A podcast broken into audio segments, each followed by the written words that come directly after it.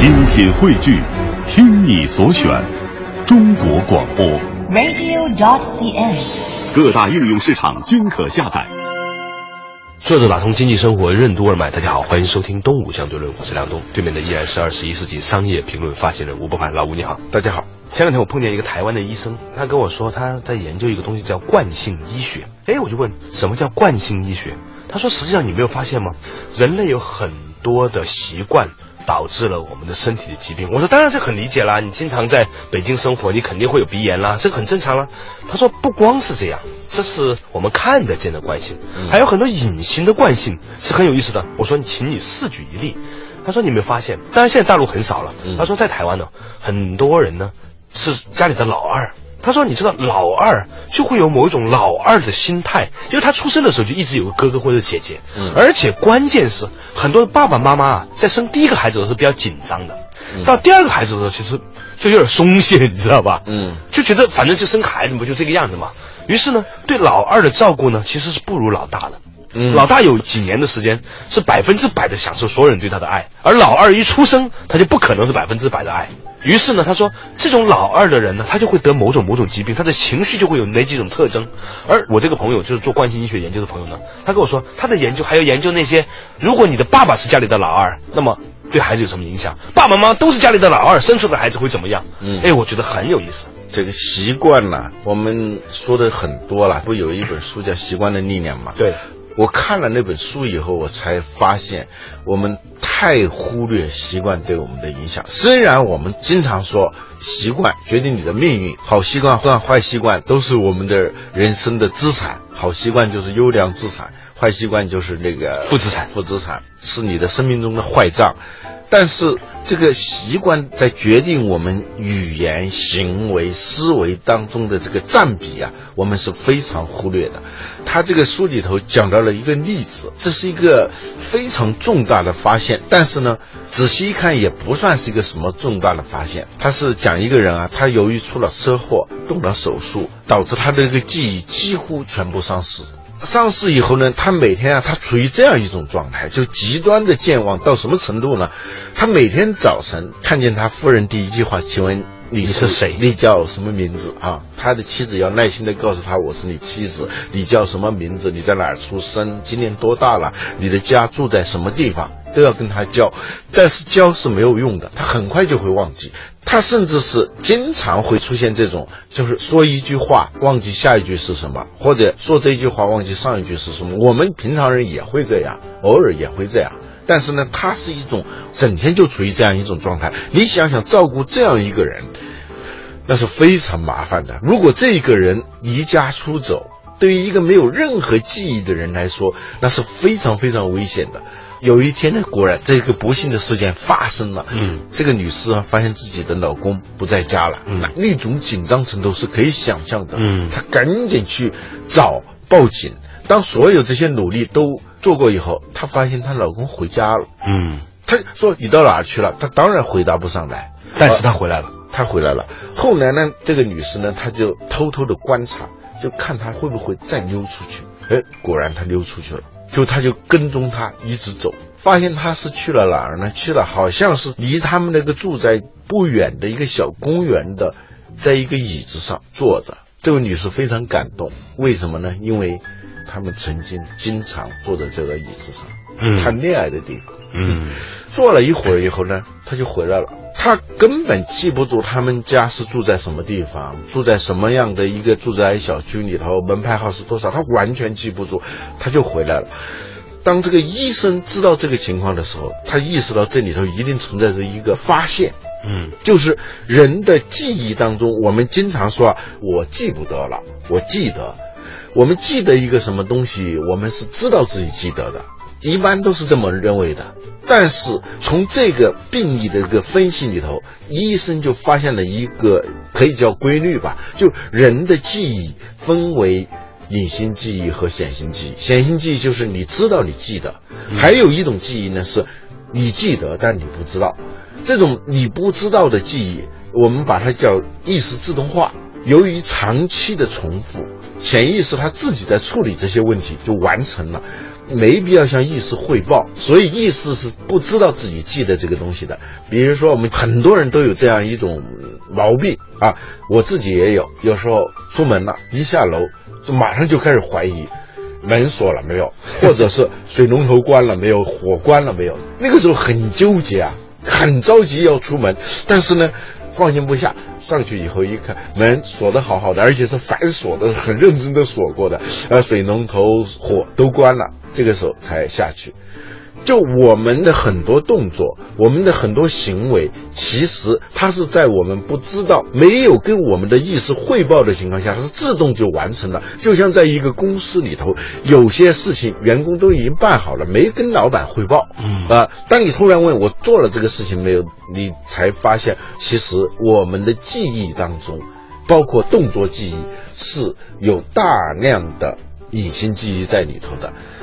而且存储的区域也不一样，就他的有意识记忆的那一块全没了，而他早年的长期重复以后形成的那一个记忆，它是存储在另外一个区域的，那个地方没有受损伤，所以他能够出去到那个地方，然后再回来。这是一个听起来好像很平常，其实是一个重大的发现。嗯，这个重大发现是什么呢？嗯，就是。我们做父母的给孩子，让他在七岁以前留下什么样的惯性记忆，就是意识自动化。我们很多家长对小孩子的教育啊，都是跟他讲道理，嗯，其实不需要跟他讲道理，让他形成好习惯。这种好习惯，将来他以后根本意识不到有这个习惯的时候，他却成为他一辈子最重要的财富。比如说礼貌，比如说学会笑，比如说对某一些音乐和味道的敏感，比如说感恩的心智模式。等等等等，这些东西他根本没有意识到，但是变成他的福气。所以我们常说这个人很有福音呐，嗯，就是说祖辈留下的福音，嗯，其实是什么？就是祖祖辈辈传下来的那个东西，我们也可以称之为叫家风。所以呢，我们今天从惯性呢，就讲了很多的无意识的行为，然后呢，才发现说，原来是这些无意识的行为构成了我们大部分的行为的主体。作者打通经济生活任督二脉，东吴相对论。为什么说不假思索的思维和行为习惯决定着我们百分之四十的人生重大选择？什么是家风？真正有效的教育为什么不是传授知识，而是惯性思维和行为方式的培养？企业文化为什么就是一个企业的集体习惯及气场？欢迎收听《东吴相对论》，本期话题：习惯的力量。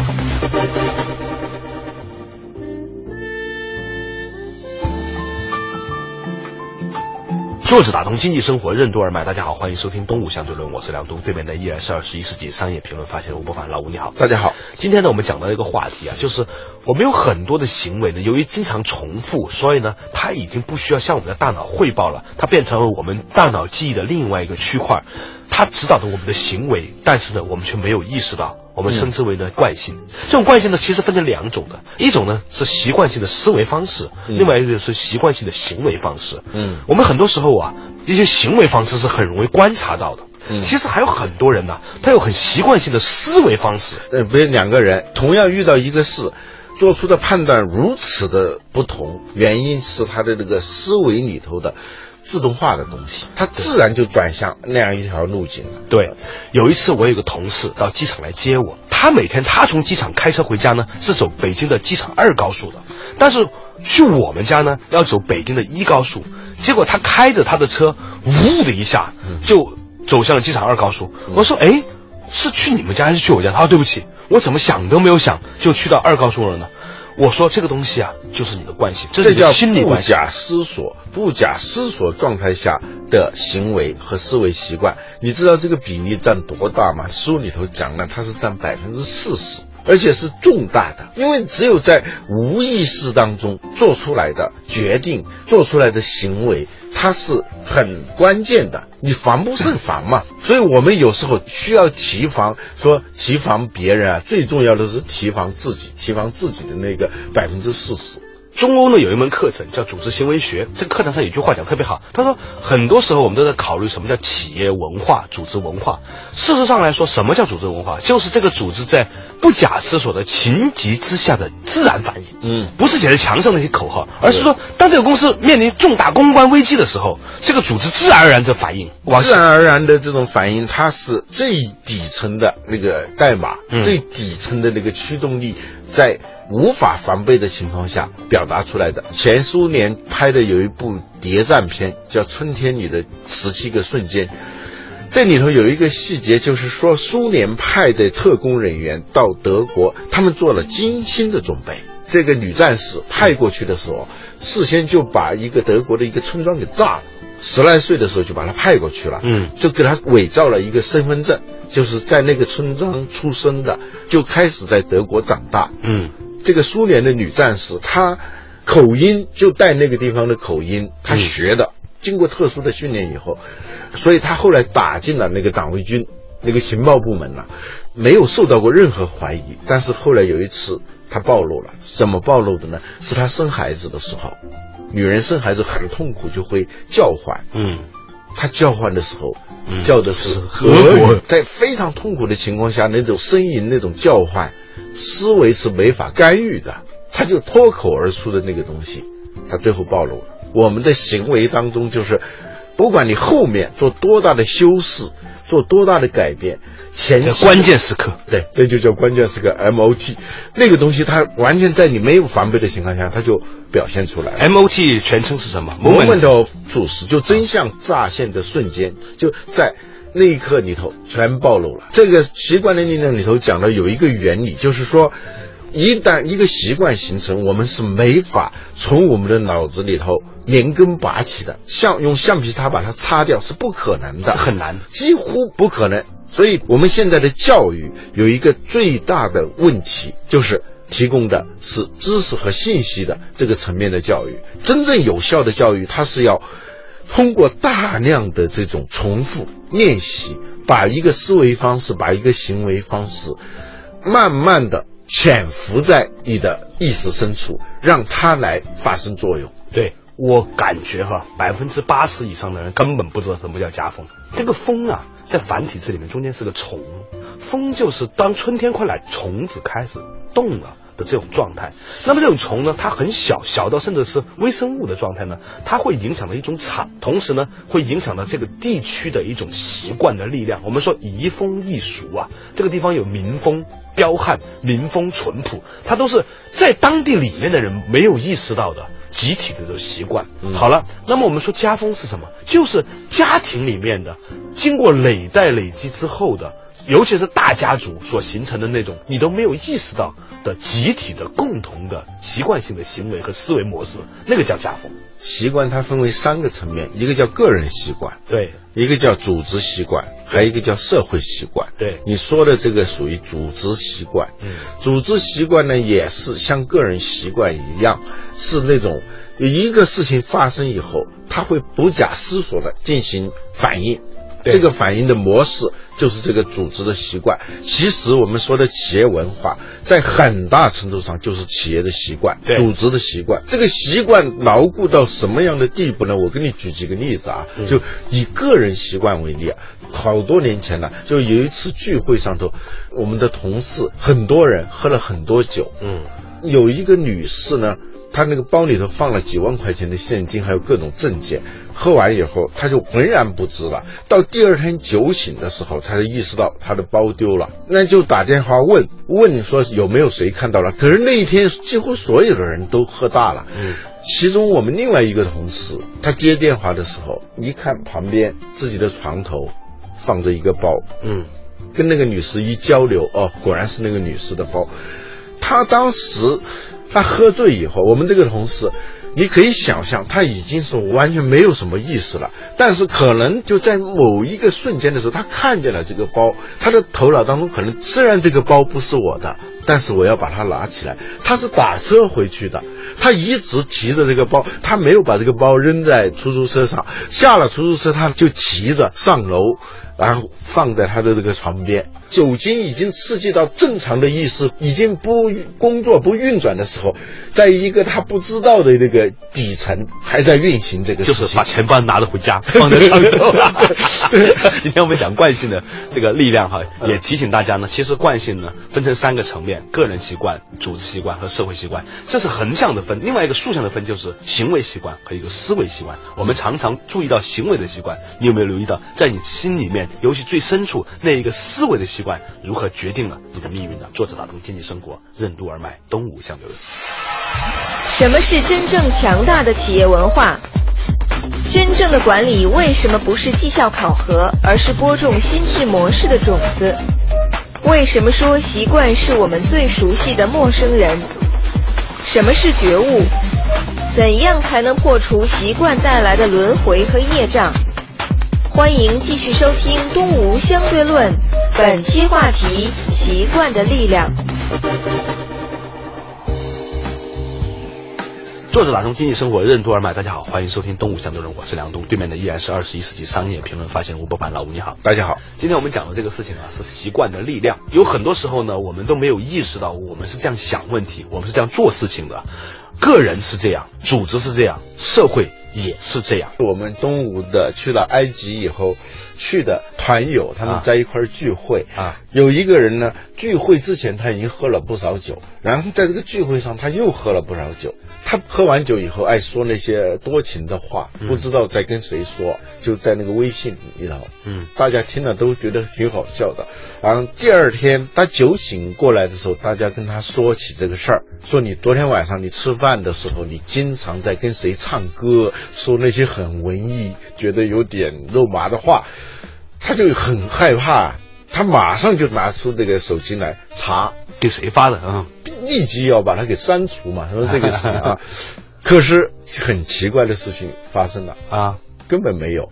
那他他的微信里头根本没有。他唱完以后，可能在睡觉之前，可能他长期形成了一个无论怎样都要删除敏感信息的这个习惯。他在那种酒醉的情况下，他把它给都删除掉了。呃，这里头就是说这种顽固啊，就是正常的运转已经被打乱的时候，你还能够按照一个模式，这才是一种习惯的力量。组织如果形成这个样子的时候，组织才是真正强大的，不是说用各种奖惩措施驱使人们去干和不干什么事情，这个是最浅层的管理。真正的管理是要往心田里头种那些看不见的种子。我个人理解哈，你想想看，一个人为什么他总是幸运，或者一个人总是成功，其实很可能是因为他习惯于幸运，习惯于成功，或者习惯于失败。失败。你会发现说，有些人习惯性的先提出来跟他的女朋友分手，有些人习惯的被抛弃。有些人习惯性的长期的坚守在一个感情里面，都是因为他有这样的一个习惯。只不过呢，我们大部分的人从来没有花时间观察自己的习惯的行为和习惯的心智模式。有一天，一个年轻的朋友问我说：“什么叫觉悟啊？”觉悟，我说你把这个字念半边的话是什么？不有念字念半边的人吗？对，见我嘛，就是见无啊。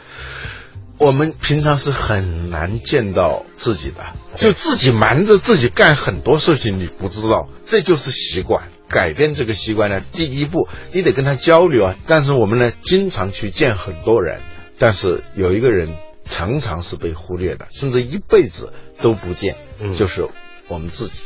我们的行为习惯和我们的思维习惯，对于我们自己来说是。非常非常陌生的。对我大学的时候很喜欢一本书，是林语堂的《五国五民》呐。嗯，他在海外的时候观察中国人的行为，他发现很多中国人行为呢，在国人里面是不觉得的，放到外国人的社会里面，你就看到了没有好坏，没有好坏。比如说，他举到一个例子，他说两个广东人在耳语啊，这个时候呢，警察跑过来了，以为他们俩在吵架。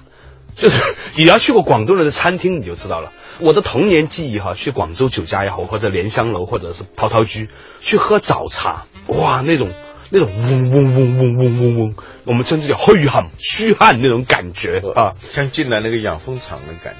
对，但是呢，所有人都觉得这个东西是很正常的，因为大家都这么说话的。嗯，所以呢，大家在餐厅里吃饭的时候呢，要很大的声音才能被彼此听得见。于是呢，当我们去到西餐厅的时候啊，你就没有觉得，但是人家就觉得很吵。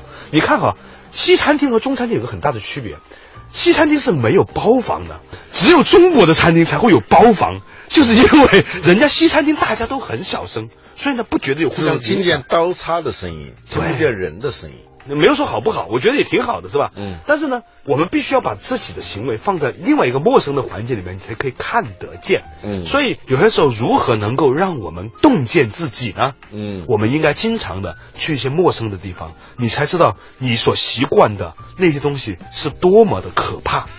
我们多次讲到这个叫爱梦斯的人啊，中国人民的老朋友啊，啊他在历届奥运会上总是把他那一块射击金牌让给中国人啊。他本来稳拿金牌的时候，我们中国只能拿一个银牌的时候，他把金牌丢掉，嗯让我们中国拿金牌。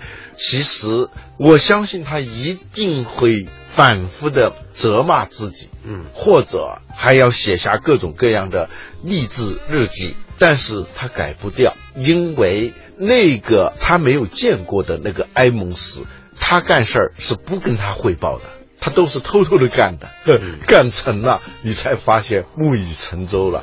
他所不认识的、未知的这个埃姆斯，其实就是他的习惯。很多病它不是遗传的，但是它有家族性。高血压这个事情，它可能不是遗传性的高血压，只不过呢，这个家族长期吃高盐高糖的食物他，它也会对他的生活习惯、行为习惯也会导致一些情绪的习惯。对，我们要做的事情呢，就是要看到有哪些要去调整的。